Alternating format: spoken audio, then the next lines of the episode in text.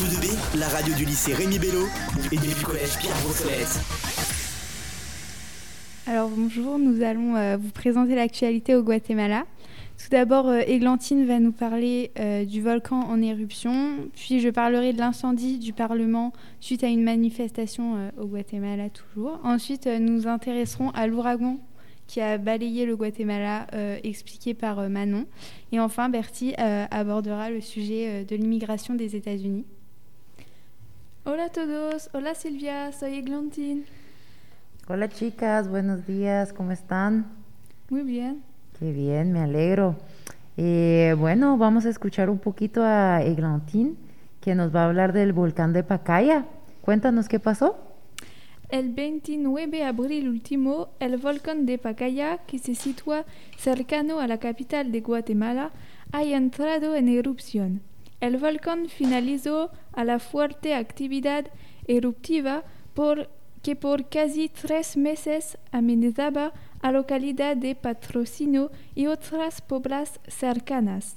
La erupción se manifestaba para un flujo de lava de 1.600 metros. Después de esta erupción, al menos 1.600 personas acudieron este fin de semana al Parque Nacional Volcán Pacaya para observar un nuevo río de lava que el cono expulsa desde la fisura. La mayoría de los curiosos son los guatemaltecos y los extranjeros. De acuerdo con David de León, los visitantes enfrentan varios riesgos en el lugar porque se sitúan a menos de dos metros de distancia de la lava. David de León dice, las temperaturas de los flujos son de 600 grados a 800 grados pueden caer o, resta o restabalarse y sin mascarillas los gases afectan las vías respiratorias. La última gran erupción de un volcán en Guatemala fue el 3 de junio de 2018, cuando el de fuego le arrebató la vida de cuatro 631 personas que vivan en sus alrededores. ¿Y tú, Silvia, alguna vez has visto un volcán en erupción? Eh, creo que alguna vez de pequeña y la última vez fue este fin de semana porque mi amigo escaló, mi mejor amigo escaló el volcán de Acatenango y eh, efectivamente el volcán de fuego hizo erupción eh, mis amigos también fueron a visitar los, los ríos de lava. Dicen que es un espectáculo maravilloso y pues yo estando acá solo, solo recibí las fotos, pero seguramente en mi vida voy a ver varias erupciones. ¿Te gustaría ver uno? Sí, seguro que es un espectáculo maravilloso. Lo que pasa es que también hay que tener un poco de cuidado, ¿verdad? La naturaleza siempre nos gana. Gracias. De nada. Te voy a hablar de la enorme manifestación en Guatemala en noviembre de 2020 eh, para la, la, dimisión del presidente uh, Alejandro uh, Giamatei. En efecto, muchos guatemaltecos se rebelan contra el presupuesto anunciado para 2021.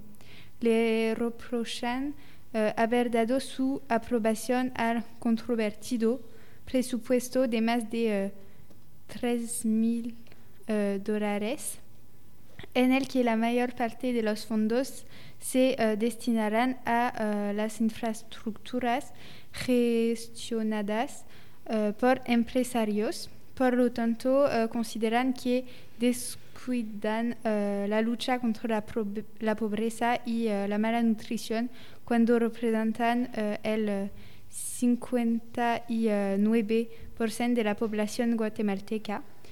Después, el gobierno solo dio el 15% de 3,8 uh, mil millones de dólares que, hablan, que habían previsto contra la pandemia del coronavirus. El pueblo se siente manipulado, no respetado y no escuchado. Por eso, el 2000, uh, no, 21 de noviembre de 2020, uh, durante esta manifestación el Parlamento se inflama in, y un incendio se declara felizmente uh, la Cruz Roja que ha logrado curar a las personas intoxicadas por el humo.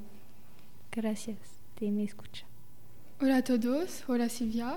Hola. ¿De qué vamos a hablar ahora, Silvia? Eh, pues ahora, Manon, vamos a hablar del huracán ETA que azotó toda Centroamérica en noviembre del 2020 y dejó un importante impacto también en Guatemala. En noviembre de 2020, un huracán apodado ETA azotó Centroamérica. En total, ETA dejó cerca de 180 muertos o desaparecidos y mil de afectados en 10 países centroamericanos. El, president, el, presidente de Guatemala estimó el viernes de 6 de noviembre en aproxi, aproximi, aproximadamente 150 el número de muertos o uh, desaparecidos tras el paso de huracán. La elda indígena de, de Cruira, en el norte de Guatemala, quedó casi completamente se, sepultada por un corrimiento de terras. La incursionando en el cierre de las carreteras impidieron que los equipos de recatas llegaran a la aldea por un escuadrón militar luego a las 24 horas después y comenzó a buscar supervivientes entre los escombros. La Agencia de Prevención de Catástrofes Corren ha hecho un llamamiento a los residentes de las zonas más amenazadas del norte y nor noreste del país para un evacuen voluntariamente. En Centroamérica, la pandemia ha pasado a un, a un segundo plano. Menos de dos semanas después del devastador paso del huracán ETA, el, el Guatemala Guatemala, el, Guat el Guatemala pidió ayuda internacional para superar los daños causados por el huracán y abrieron refugio para recibir a las víctimas. Uh, te voy a hablar del enorme uh, uh, de la inmigración de Guatemala. Después de huracanes, te terremotos, inundaciones, uh, pandillas, falta de alimentos y COVID-19.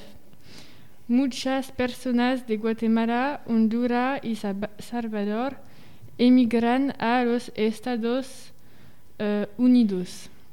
Además, desde la elección del nuevo presidente de los Estados Unidos, Joe la frontera aparentemente no ha sido compre completamente sellada, por lo que los republicanos culpan al presidente. Gracias a esto, los migrantes llegan con mayor facilidad. Republicanos culpan uh, a ingresar ilegalmente en territorio estadounidense. Sin embargo, a su llegada los migrantes son atendidos por la seguridad, en particular los niños que llegan solos o los padres acompañados de niños. Posteri posterior posteriormente uh, son envi enviados a sus familias que viven en Estados Unidos o llevados a casa con precauciones de seguridad a pedido del presidente estadounidense. estadounidense. Por ejemplo, lo, un, niños, un niño de 12 años, Oscar, testificó en uniforme de TF1 uh, diciendo que vivo solo porque no tenías, tenían nada para comer en casa. y que había venido aquí a buscar a su tío que vive en Estados Unidos. Autoridades están in- investigando y devolviendo a los niños a sus familias. Esta cosa es importante porque muchas personas tienen un estilo de vida probe debido a las fuerzas de la naturaleza y el virus actual.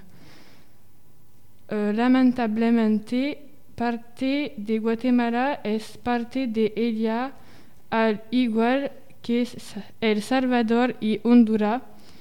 Es por eso que hablo de ello, por, de ello hoy, porque tenemos que responder y ayudar a los necesitados.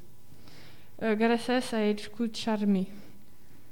Bien, chicas, muchísimas gracias. Yo creo que hablaron de problemáticas actuales muy importantes en el país, que es el problema de la inmigración, que es el abuso político y los desastres naturales. Les agradezco su, su tiempo y la colaboración. Muchas gracias. Radio 2B, la radio du lycée Rémi Bello et du collège Pierre Brossolette.